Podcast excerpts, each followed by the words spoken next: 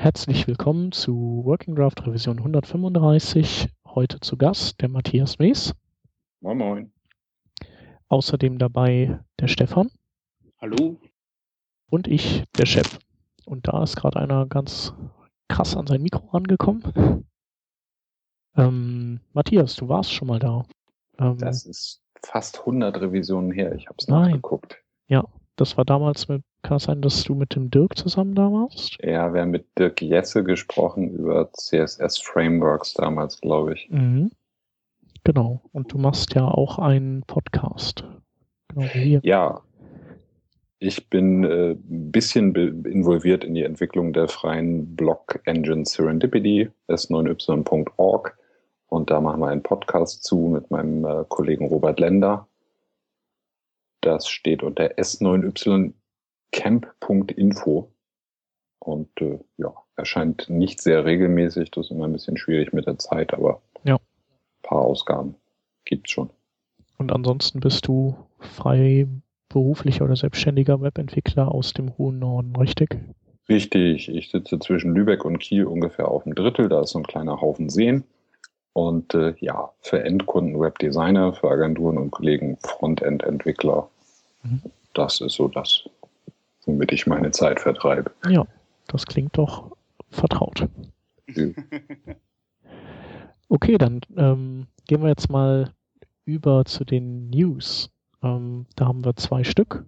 Das erste ist die Nachricht, dass der ähm, Bezahldienst Stripe der über den goldenen Klee gelobt wird, ähm, sein, ich glaube, eine Beta-Phase für Deutschland eröffnet hat.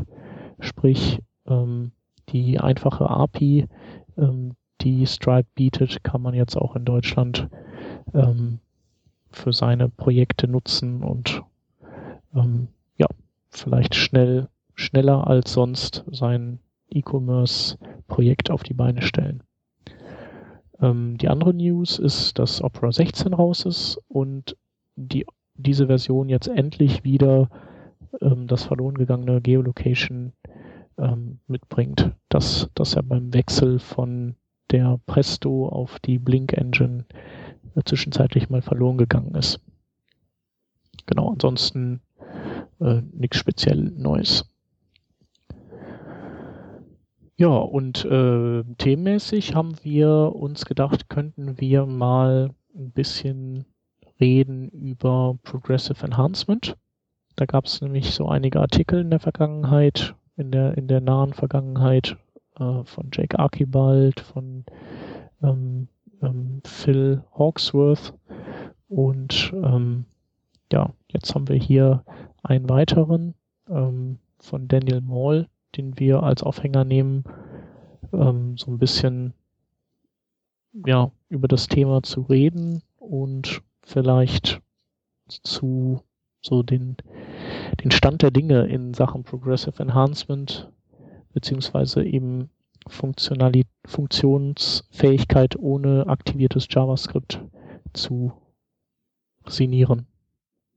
Mhm vielleicht auch interessant zu dem Thema ist der, der Tumblr Site JavaScript, der jetzt äh, von Daniel Moll äh, erstellt worden ist, der eben also ein wenig Good and Bad List ähm, über richtig progressive enhanced Webseiten liefert, vor allem für die ganz großen, nicht wie Basecamp, Google etc. Ja. Ähm, ja, äh, ein recht spannendes Thema. Also ich habe nach dem äh, Artikel bin ich mal ein paar Webseiten von uns durchgegangen und teilweise war ich positiv überrascht, teilweise war ich erschreckt. also diesen, diesen Blank Screen, ähm, den habe ich auch bei der einen oder anderen Webseite vorgefunden.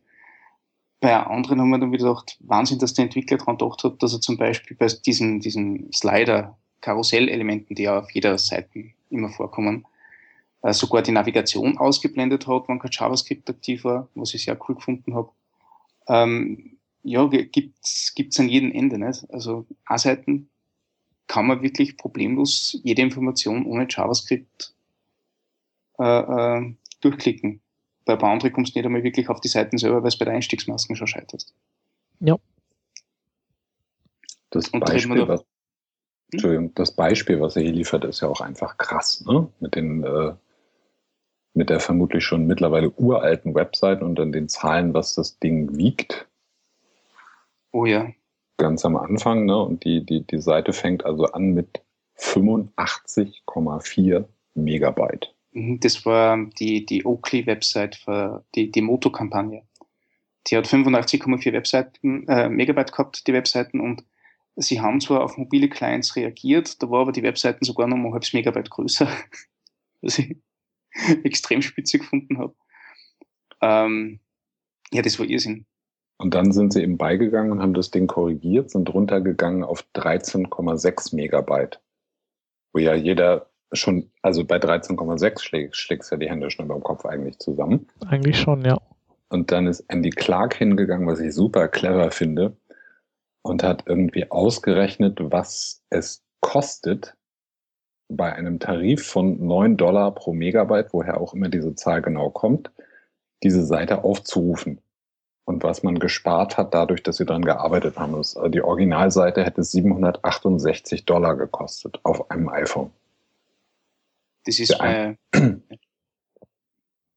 ja. Das kann ich nicht rechnen oder ist das ungefähr das? Nee, das ist, was mag das iPhone in Dollar kosten? Das weiß ich jetzt nicht, aber es ist nah dran an dem, was das Ding kostet, oder? Genau. Ja.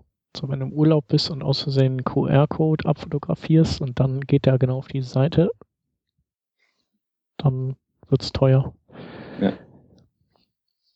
Ja, wie ist denn das bei euch? Also eure Seiten baut ihr die, ähm, baut ihr die immer so, dass sie, ähm, dass sie auch ähm, ja ohne JavaScript zum Beispiel laufen und ich meine, so klein, da, ihr baut sie schon kleiner, denke ich mal, als die Seite von Oakley.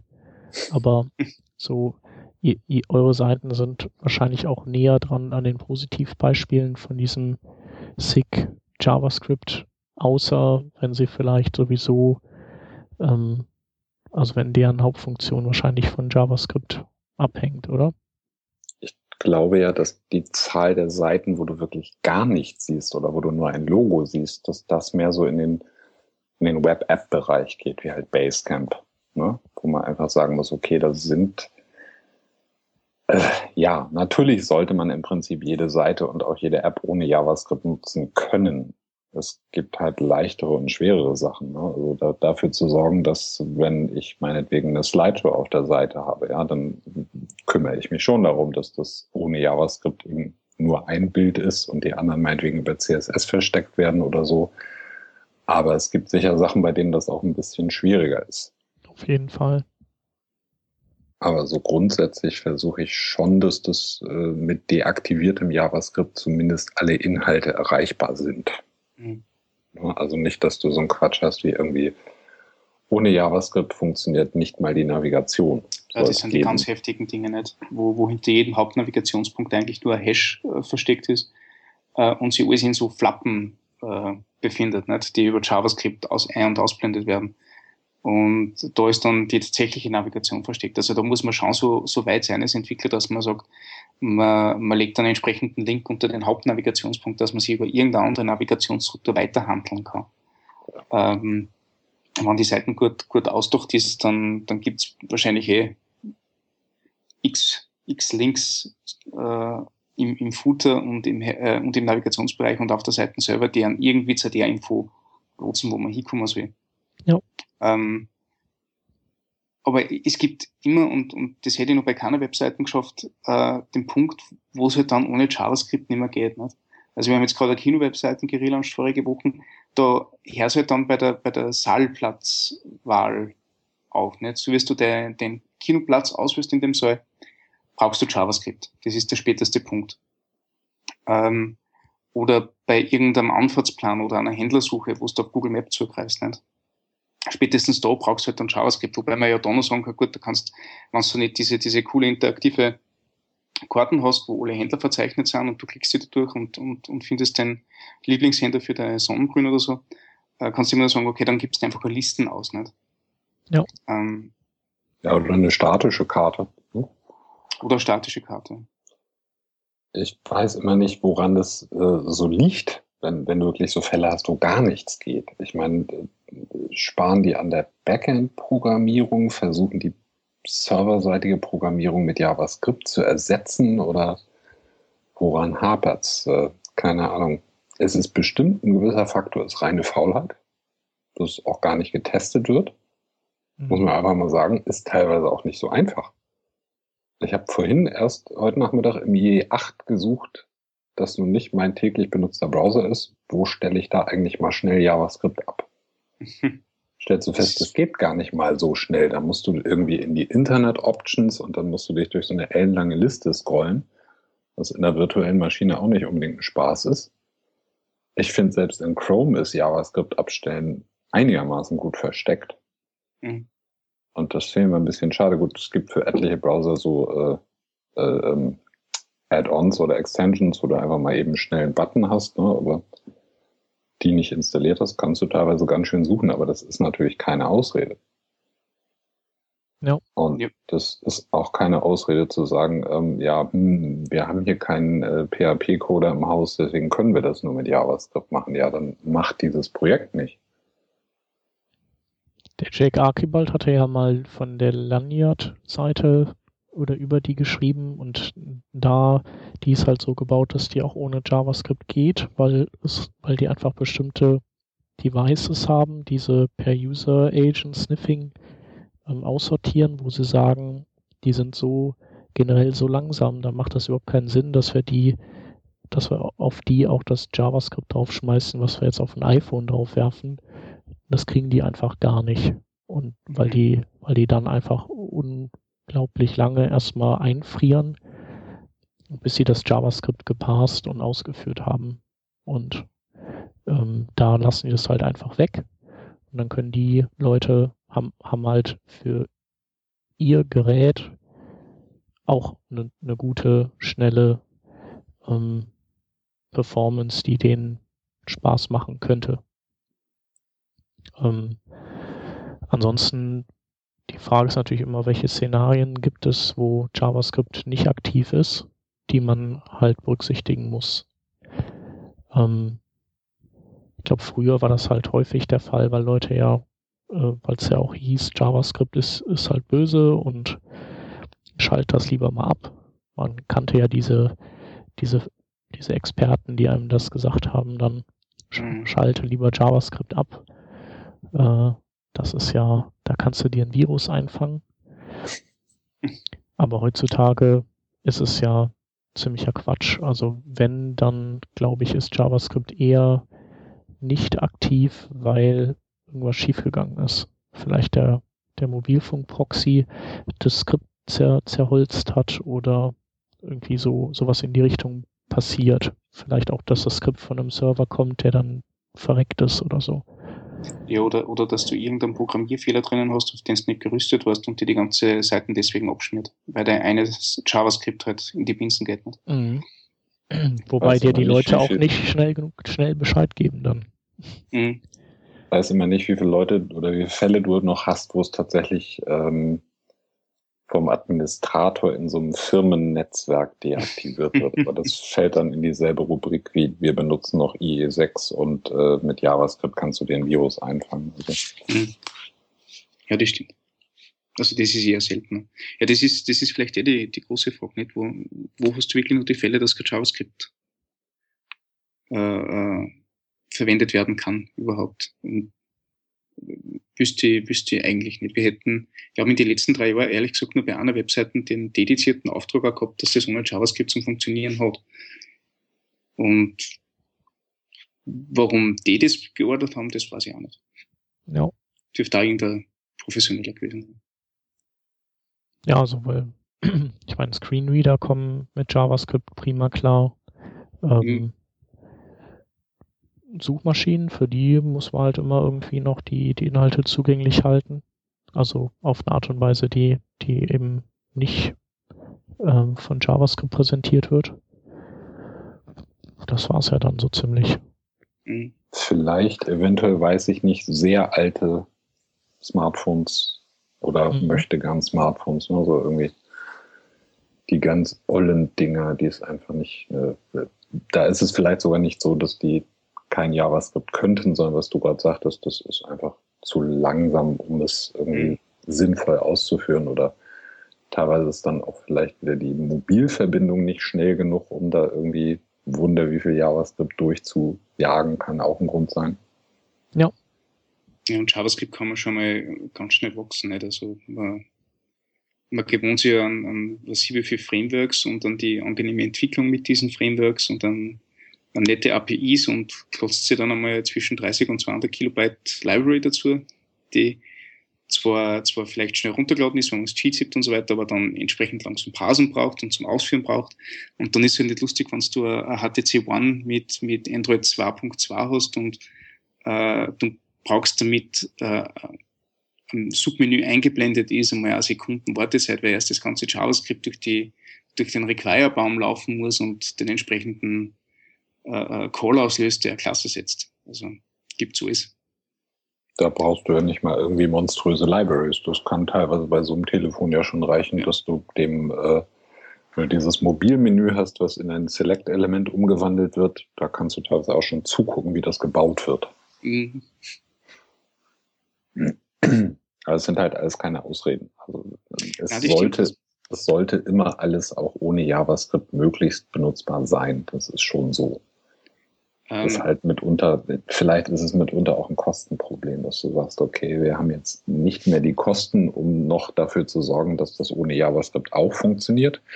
Das wäre ja dann wieder das, wo Progressive Enhancement tatsächlich was bringen würde, weil dann würdest du ja mit dem Schritt, der ohne JavaScript funktioniert, anfangen. Mhm.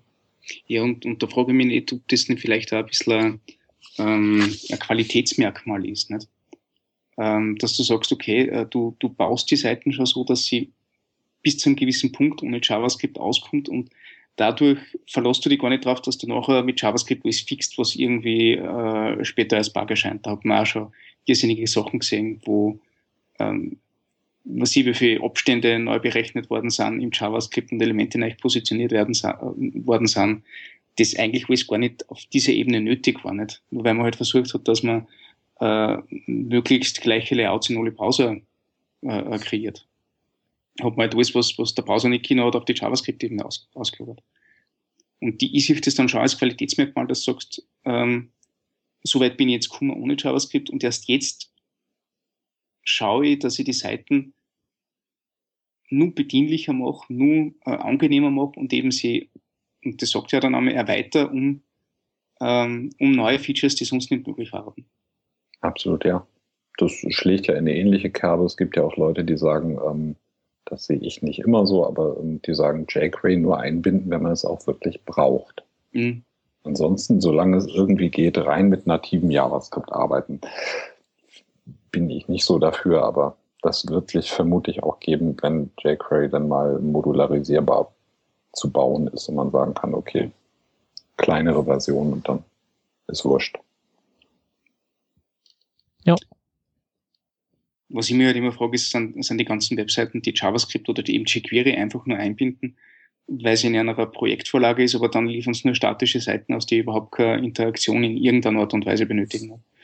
Das gibt es ja auch zuhauf. Ja.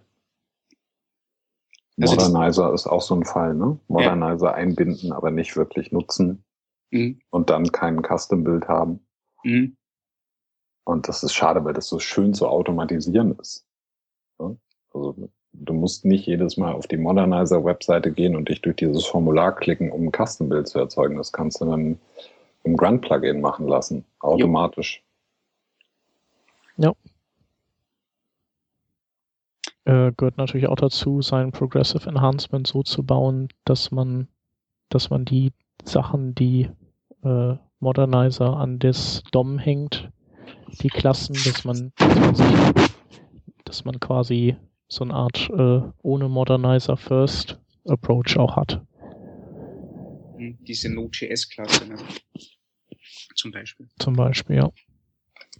Ist natürlich auch nochmal ein Testaufwand. Ne? Also du sitzt an einer, sitzt an einer Seite und dann musst du die eben auch noch, äh, wir testen ja eigentlich immer mehr. Das ist ja Wahnsinn, wie viel du mittlerweile eigentlich testen musst. Ja. Durch, durch die Smartphones und die, durch die Tablets und äh, Bildschirmauflösung und düdelüt.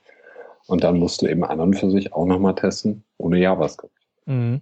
Kann sein, dass das der Grund ist, warum das oft unter den Tisch fällt. Ja, denke ich ist Weil auch so. Ich finde, das ist erheblich einfacher, gerade jetzt für so einen äh, kleinen Freelancer im Homeoffice ist ohne JavaScript relativ einfach zu testen. Geh mal los und krieg mal irgendwie drei verschiedene Android-Versionen ran. Ja. Ja, das geht nicht. Ähm, vielleicht sind das ja auch eher die Projekte, die, die eben nicht so ähm, oder die man länger betreut, wo man immer wieder darüber iteriert und die verbessert und verfeinert, wo man, wo man dann irgendwann auch die Zeit findet, sich, sich dieser Geschichte nochmal genauer anzunehmen und das durchzutesten und so. Also ich glaube zum Beispiel die Google-Seite ist deswegen ein gutes Beispiel, weil die nicht, also die Suchseite, weil die nicht so wahnsinnig komplex ist, mhm. weil die so viele Besucher hat, dass, äh, dass wenn sie in, ohne JavaScript läuft, dass bei einer Milliarde Besuchern haben dann 100.000 kein JavaScript an und das sind so viele, dass da, da kannst du auf jeden Fall nochmal locker zwei Entwickler hinsetzen, die das regeln und mhm. die, äh, die Kosten hast du drin. Ja, und das ist halt, äh, die wird halt einfach immer weiter optimiert und das ist halt nicht so ein so ein Projekt, zack, bumm, wird gelauncht, ab zum nächsten. Das ist definitiv so. Und wenn du, ich glaube, wenn du weißt, als Entwickler, an diesem speziellen Projekt sitze ich jetzt die nächsten zehn Jahre oder was, dann gehst du, glaube ich, anders ran. Ja. Wenn du bei Null anfängst. Und dann sorgst du wahrscheinlich auch eher dafür, dass du das äh, so aufbaust, dass du, ist ja nun, ist ja nun einfach so, gerade bei dieser JavaScript-Geschichte, ähm, hinterher zu gucken, dass es ohne geht, ist viel schwerer, als von Anfang an dafür zu sorgen, dass es ohne geht. Mhm. Das machst du dann wahrscheinlich eher, als wenn das so eins von vier Agenturprojekten im Monat ist. Das, das stimmt schon, aber auch das ist letztlich wieder keine Ausrede. Mhm. Ja, wobei manchmal ist es auch nicht schlecht, wenn man, wenn man sich das Ganze, sich dem hinterher annimmt weil manchmal weißt du noch nicht genau, während du entwickelst, wie du die nicht-JavaScript-Version letztendlich bauen wirst. Und wenn du dann ständig schon zwei Pfade bauen musst, weil, sag mal, sowas wie Basecamp oder so, das muss ja zwei komplett unterschiedliche Bearbeitungspfade bieten. Also einmal der direkte Post des Formulars und dann die ganze Geschichte mit Ajax und Formularvalidierung und so da kann ich mir schon vorstellen, dass es wahrscheinlich effizienter ist, erstmal eine der beiden so gerade zu ziehen, dass das irgendwie läuft, wie man, wie man das haben möchte, weil man sonst eben immer alles doppelt umbaut. Die Frage ist ja auch, wie oft hast du wirklich realistisch in einem Real-World-Example die Möglichkeit überhaupt so zu, ein Projekt so zu konzipieren? Ja. Das ist ja nicht, das ist doch nicht realistisch, dann sagen wir mal ehrlich. Meistens ist das so, du fängst an und dann kommen aber nochmal Sachen dazu und der Kunde will dies noch und wir müssen das noch bedenken und hier ist die neue Anforderung und irgendwo dazwischen sitzt du als Entwickler und musst das irgendwie zusammenhalten. Ja. Das ist schon menschlich, aber. Genau. Ja, und dann, dann hängt es halt auch immer echt von der Komplexität des Projekts ab. Also so eine Google-Suchseite mit Autosuggest die hast halt leichter, da hast halt leichter zwei Codepfade für gebaut als, ähm, als für so ein Basecamp oder so. Also ist schon nicht so ganz trivial, ist so ein bisschen wie bei Responsive Web Design. Da gibt's halt auch die, die anderen Breakpoints nicht für gratis obendrauf. Und äh, die sind irgendwie, die sieht man wenigstens. Im Gegensatz zu der JavaScript ähm, dass die Seite da auch läuft, wenn es nicht aktiv ist. Kriegt ja keiner ja mit, wird man ja nicht für gelobt. Es ist ja bestimmt auch kein Zufall, dass in diesem Site JavaScript äh, Tumblr Google Suche das einzige Beispiel ist, wo tatsächlich was zu sehen ist. Ja. Also das ist schon ein anderer Schnack, ob du jetzt Google Suche ohne JavaScript hinkriegen sollst oder Basecamp. Ja. Genau. Äh, andererseits, äh, dass man bei McDonalds nur das Logo sieht, ist jetzt wieder eine andere Geschichte. Ja. Also, äh, ich, da, da würde ich auch sagen, also so wie man hauptsächlich statische Inhalte ausliefert, äh, so immer irgendwie schauen, dass die statischen Inhalte ohne, äh, ohne äh, JavaScript verfügbar sind. Genauso wie Tumblr, nicht? Tumblr hat er ja selber als Beispiel genommen, dass sein eigener Tumblr ohne JavaScript nicht wirklich was herhält. Und was ist Tumblr schon? Das ist ein Blog, der Bilder und, und Texte anzeigt. Und gut, so wie wir bei der Kommentarfunktion sind, kann man sich nur einreden lassen, okay, da brauche ich vielleicht JavaScript, weil sie das recht, recht äh, usable machen will, aber wenn man sich ganz ehrlich sagen, Kommentare haben wir schon äh, in, in Zeiten, wo JavaScript nicht wichtig war, abgegeben und keine Probleme gehabt dabei. Ich fürchte schon auch, dass die meisten Beispiele, die ihr hier nennt, dass das keine Fälle sind von, oh, wir hatten leider kein Budget mehr, um das noch zu testen, sondern das, mhm. ich habe nicht unter die Haube geguckt, aber da wird schon auch gefuscht worden sein. es ist kein, ich glaube, es ist keins für, ich habe die URL nicht mehr im Kopf, neulich fiel mir irgendwie eine Seite zwischen die Finger, wo ich auch dachte, boah, schön gemacht, schönes Ding mit so ne, Transitions-Animationen, was man halt so heutzutage schön findet. Und dann stellst du aber fest, wenn du mal View Source machst, dann fragst du dich, womit füttern die einfach die, eigentlich die Suchmaschinen, weil da steht nichts im Source. Mhm. Mhm. Und dass, dass das immer so bei Seiten zu oder bei Seiten so ist, wo irgendwie mit äh, fancy schmancy Animationen und so gearbeitet wird. Ich glaube nicht, dass das ein Zufall ist. Da ist schon ja. irgendwie der Wahnsinn hat Methode. Ja, ich glaube auch gerade so Microsites sind auch sehr anfällig für solche Sachen, weil die werden ja in der Regel auch immer für irgendeine Aktion müssen die zeitnah schnell gebaut werden mhm. und dann laufen die vier Wochen und dann können da Leute irgendwas drauf gewinnen oder sich registrieren und dann werden die wieder abgeschaltet. Und da sind die Agenturen oder die Entwickler, die die raushauen, auch froh, äh, wenn sie, wenn sie das hinter sich haben. Oh ja. da, da kann man Liedchen davor singen. Ja. Und dann werden, äh, sind Grund die wahrscheinlich, dann werden die halt von Tag zu Tag immer, immer, sag mal, pragmatischer und denken sich nur noch, komm, der Kunde, der will, dass das in den meisten Browsern so funktioniert, kriegen wir irgendwie noch hin und dann gut ist. Mhm. Das Wichtigste ist ja eh immer, dass das auf dem Rechner vom Chef, vom Auftraggeber gut aussieht. Genau. Mhm. Ganz genau. Und wenn der den IE8 hat, dann muss es im IE8 laufen. Oder wenn er einen IE7 hat, muss es im IE7 laufen. Das ist ganz wichtig. Mhm. Ganz viele unserer Kunden haben das noch. Ich habe das mal ausgedruckt und nachgemessen. Ja. Sollten wir nochmal den Tumblr von Mark erwähnen? Ja, das machen wir. Anfragen aus der Hölle. Ah, okay, der Tumblr, ja. der ist immer ein Besuch wert. Komm. Bitte reichen Sie reichlich ein, wir lesen das alle täglich. Ja, packe ich in die Links dazu. Okay, sollen wir mhm. dann ähm, das Thema ähm, Progressive Enhancement ähm, beiseite legen? Ähm, allerdings vielleicht nicht ohne unsere Hörer nochmal ähm, aufzufordern, vielleicht ihre eigenen ähm, Meinung und, und so Vorgehensweisen vielleicht zum Besten zu geben, wenn sie Lust haben. Um, auf workingdraft.de einfach kommentieren.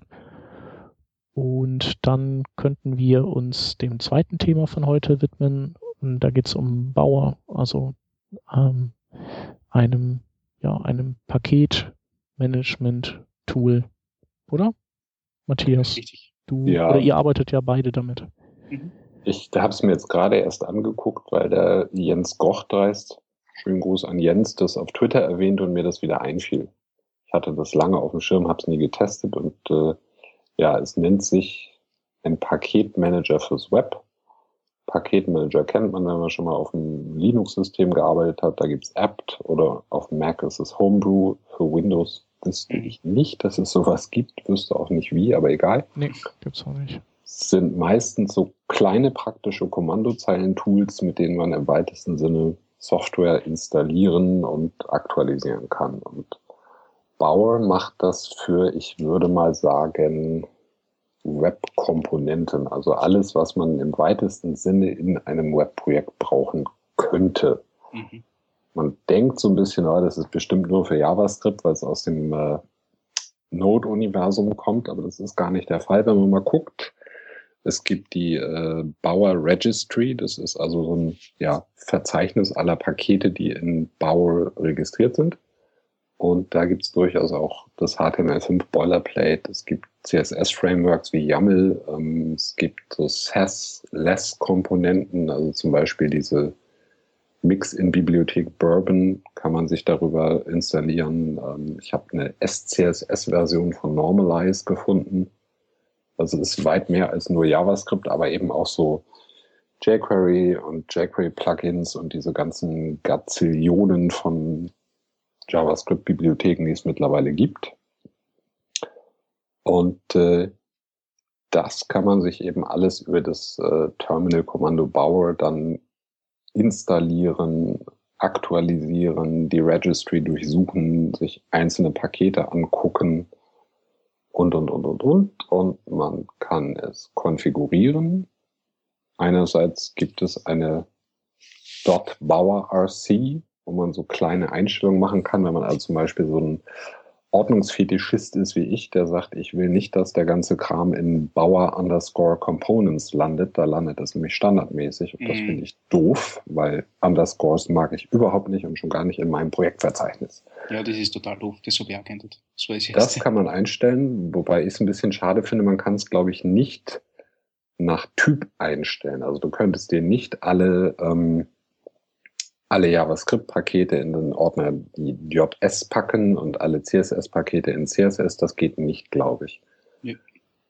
Aber das könnte man vielleicht irgendwie über ein Grunt-Build-Script oder so lösen, wie auch immer.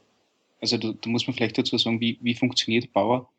Äh, Bauer macht nichts anderes, als wie das ein Clean Checkout äh, für ein GitHub-Repository macht. Äh, also das alles, was, was im Bauer-Register drinnen ist, gibt es auf GitHub. So ist es auch zum Registrieren dran. Und das Einzige, was du machst, der, der saugt sich das runter und schmeißt in ein Verzeichnis.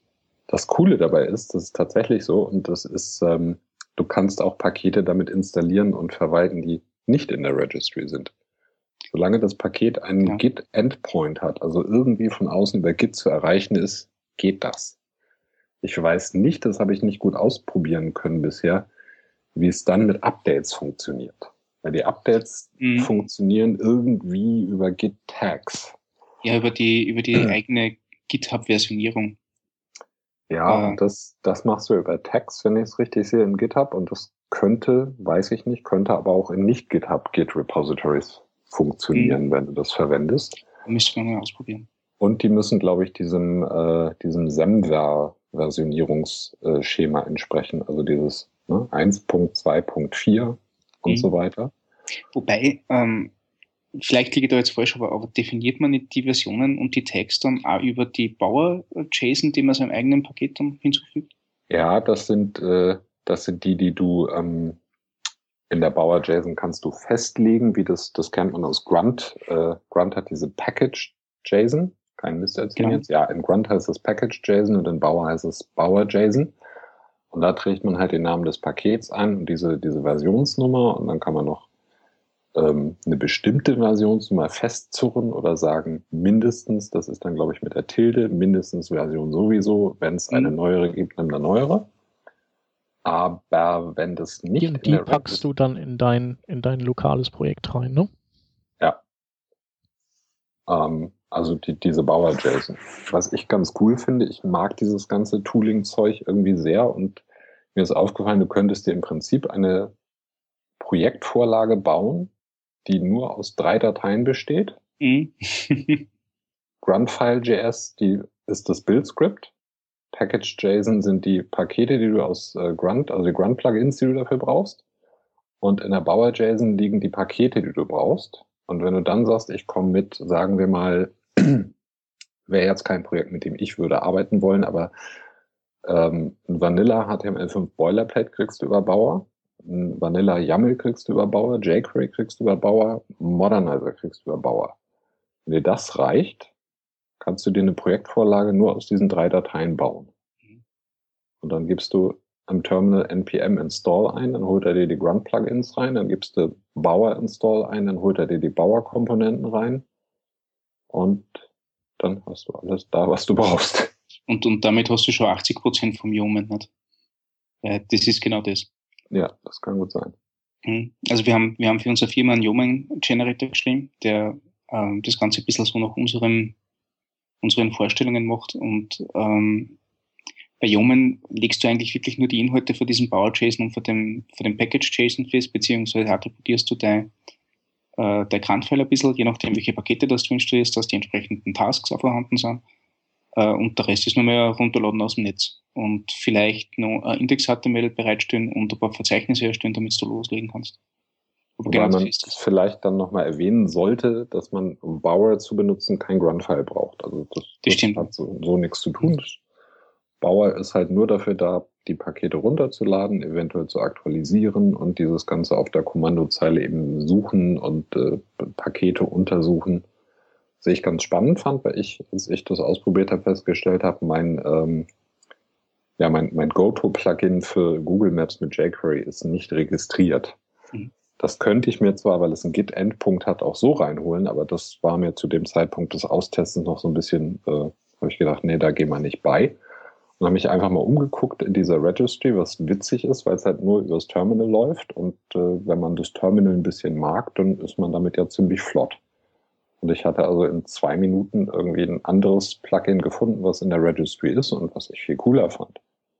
Also einfach mal gucken, was da so in der Registry rumschwirrt, weil das, die ist riesig. Da ist echt viel drin. Mhm. Also, also ziemlich jedes Webprojekt, das auf GitHub liegt, ist dort. Das mag so sein, ja. So ziemlich.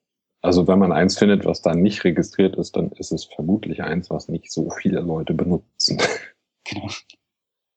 Und es scheint auch nicht super kompliziert zu sein, das mal eben zu registrieren. Ich habe den äh, Dirk Ginada auf Twitter äh, gefragt, ob er das schnell mal für sein Accessible Tab Script machen könnte. Und ich glaube, es hat ein, zwei Stunden. Und dann sagte Dirk, jo, kannst du jetzt auch über Bauer installieren.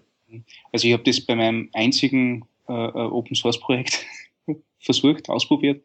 Und das ist wirklich total easy. Also du du brauchst ein Bauer-JSON für dein eigenes Projekt, wo du eben definierst, wie heißt das Projekt und was für Versionsnummer hat das gerade.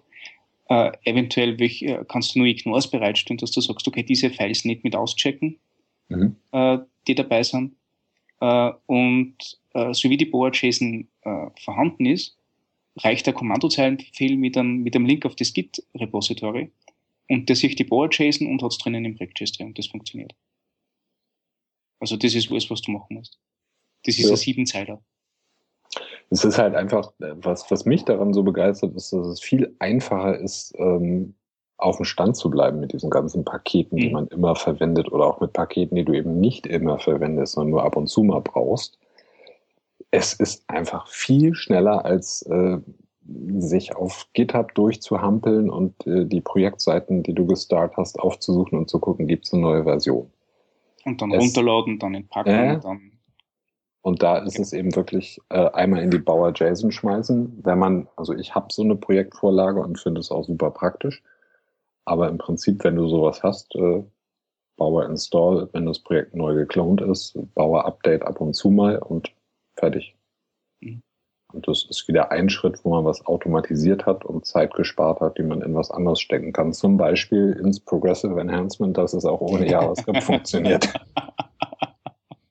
Ganz schön clever übergeleitet uh. oder verbunden. Das es ist ja letztlich so. Ja, also es ist klar. diese ganzen Automatisierungsgeschichten, du als äh, Performance-Papst, äh, dass das auch kennen, dieses ganze äh, Minifizieren und Kombinieren ist halt auch was, was man am besten automatisiert. Klar. Mhm. Aber also Bauer ist, ist also super, wenn man, wenn man so loslegen will mit Projekten, dann dann kopierst du dir wahrscheinlich einfach deinen dein Bauer-JSON in ein neues Projekt rein und lässt es dann installieren alles. Ja, machst ein Terminal auf, in dem oh. Projektverzeichnis, wo die liegt, gibt es einen Bauer Install und dann rappelt er alles runter, was in der Bauer-JSON steht. Und ähm, nutzt ihr das dann auch, um Projekte, die schon bestehen, auf neueren Stand zu hieven, was so die Plugins angeht, oder, oder lasst ihr da lieber die Finger von? Muss zugeben, dass ich so lange noch nicht benutze, dass ich das schon mal probiert hätte. Ähm, bewusst nein. Mhm. Muss, muss ich auch ganz ehrlich sagen. Es, bei, bei die, es liegt an, dem, äh, an den Komponenten, die wir verwenden. Also ein jQuery habe ich nur eher aktualisiert, als wie ich sage jetzt mal Bootstrap 2. irgendwas auf 3. Mhm. Ähm, das ja. man halt alles komplett umstellt. Ja. Und ich denke mal auch so, eine, so eine Boilerplate, die, äh, die verarbeitet man ja eh weiter dann. Genau. da wäre auch die Frage, ja.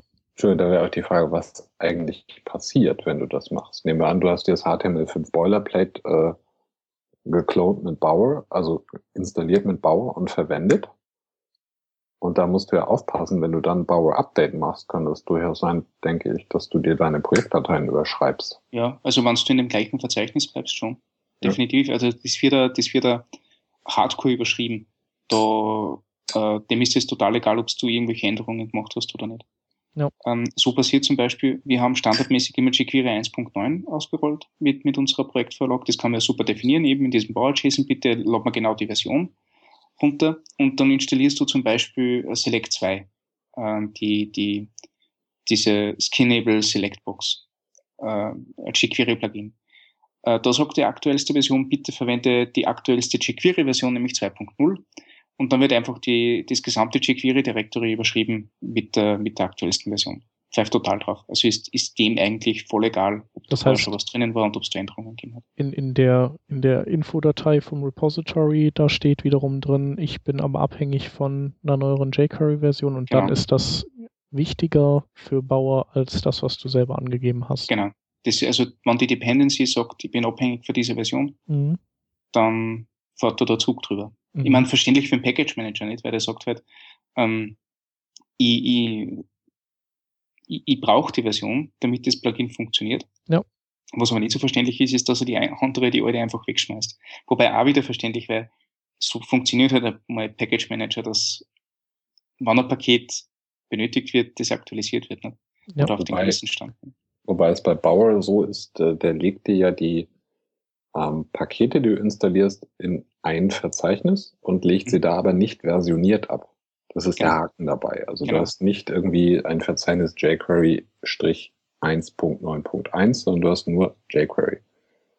Und der Witz ist natürlich auch dieses Abhängigkeiten auflösen, dass du also nur in deine äh, Bauer.json schreiben musst, ich will meinetwegen das äh, Magnific Pop-Up Plugin haben und der Package Manager weiß, aha, braucht jQuery, hole ich mit. Und dadurch, dass das eben nicht äh, in Versionsgeschichten äh, abgelegt wird, hast du eben dieses Überschreiben kann passieren, ja. Dafür vermeidet es vermutlich auch so Projekte, was ja auch ab und zu mal zu sehen ist, wo dann viermal jQuery eingebunden wird in drei verschiedenen Versionen und zwei verschiedenen Builds. Mhm neulich erst wieder irgendwo gesehen. Ich glaube, da waren es drei verschiedene jQueries. Einmal im Head und zweimal vorm Body und frag nicht. Ganz schlimm. Ich habe in einem Projekt einmal gefunden, jQuery, Prototype und, und Dojo. Oh, das ist ja schön. In, in, in einer Website, ne? das war irre. Du hast richtig gemerkt, das ist über ein Jahr betreut worden und da war immer ein anderer Entwickler dran. und dann schön mit No Conflict Mode auch noch. Ja, ja, sicher. Super Sache. Äh, äh, in einem Script-Tag Plaintext irgendwo reingeschmissen. Ja, ja. Also Fazit ist vielleicht so ein bisschen grundsätzlich schön, aber ein bisschen aufpassen. Ja, ähm, was ja auch noch was aus der Erfahrung ist, äh, mit SVN funktioniert sie diese Aktualisierungsgeschichte überhaupt nicht. Also die, die vertrauen sie nicht gut. Für, für SVN wird das gesamte Verzeichnis gelöscht und dann wieder erstellt und da gibt es massig Konflikte. Also falls jemand noch SVN verwendet, unbedingt aufpassen dort und eben die Abhängigkeiten checken. Nicht, dass man sich was überschreibt, was man eigentlich nicht möchte. Mhm. Ja. Ja, cool. Dann äh, würde ich sagen, verlinken wir zum Abschluss nochmal auf ähm, dein Blogpost ähm, zu Bauer, Matthias. Ja, ich habe es halt gegoogelt und festgestellt, es gibt nicht wirklich deutsche Artikel dazu und habe gedacht, schreib mal ein, was du so gemacht hast. Das mhm. war jetzt nicht berühmt, aber ja, unbedingt, auch nicht die lang. Das hat man unbedingt die Kommentare mitlesen, da sind ein paar Sachen noch nachgekommen, ja. die vielleicht ganz interessant sind. Mhm. Wunderbar. Cool. Dann vielen Dank. Ähm, Würde ich sagen, machen wir, machen wir die Links. Ähm, so, ich kann ja mit dem ersten starten. dann machst du noch zwei, Matthias. Mhm. Und der Stefan macht den letzten. Alles klar.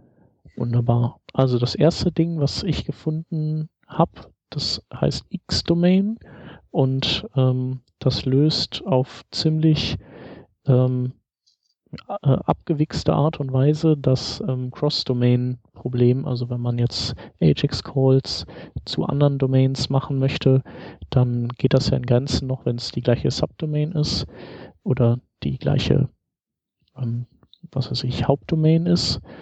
Ähm, aber sobald es eben die Hauptdomain verlässt, dann, dann wird es ja schwierig, dann braucht man Cores und Cores ist halt auch nicht das Gelbe vom Ei und X-Domain springt da in die Bresche und, und hat einen ganz ähm, coolen Trick parat, der auch vollkommen transparent arbeitet und ähm, ja, der macht es halt möglich, über Domaingrenzen hinweg Ajax-Calls abzusetzen.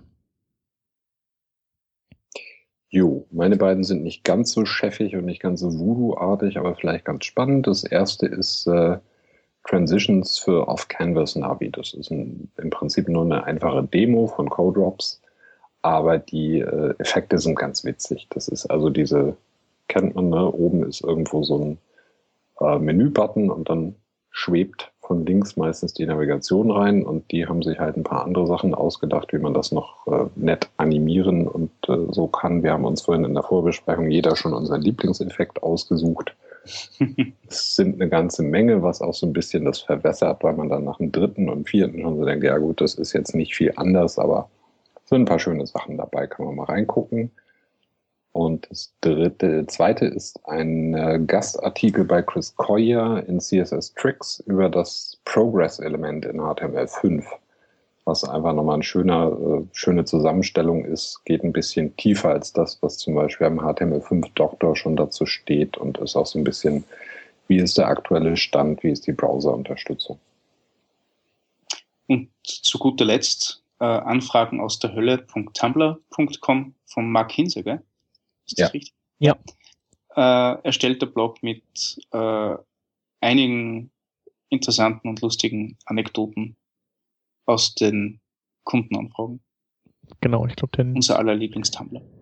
Auf jeden Fall. Also es sind alles echte Anfragen von echten Webentwicklern. Und vieles ist, also glaube ich, vom Nils Poker auch beigesteuert. Nils hat ganz tief in die Kiste gegriffen und hat auch noch so ein bisschen was aus seinem Support-Alltag rausgekramt. Das sind nicht nur ursprüngliche Anfragen, sondern auch so zwischendurch Geschichten. Mhm. Ist sehr unterhaltsam. Ja. Also wer, wer, wer, Kunden aus der Hölle möchte, wird, mochte, wird es lieben, denke ich. Ja. Ich, ich, ich lese den ersten Beitrag und lach mich schon scheppig. Also, Scheckig, Entschuldigung. nee, nee, passt. Okay, alles klar. Ja, das Jetzt lachen wir uns alle scheppig. Uns alle Auf scheppig. jeden Fall. Das ist was ich den ganzen Tag mache. ja, ähm, würde sagen, sind wir durch für heute. Mhm. Ähm, vielen Dank, Matthias, dass du. Danke für die Einladung. Gerne. Ich bin gerne da. Mal lustig. Genau. Und äh, dann, wenn du wieder was blockst, was dann, dann melden wir uns einfach wieder. Ja. Alles klar. Don't call us, we call you, ist klar. Wunderbar. Dann Fein. vielen Dank fürs Zuhören und bis nächste Woche. Ciao. Tschüss. Tschüss.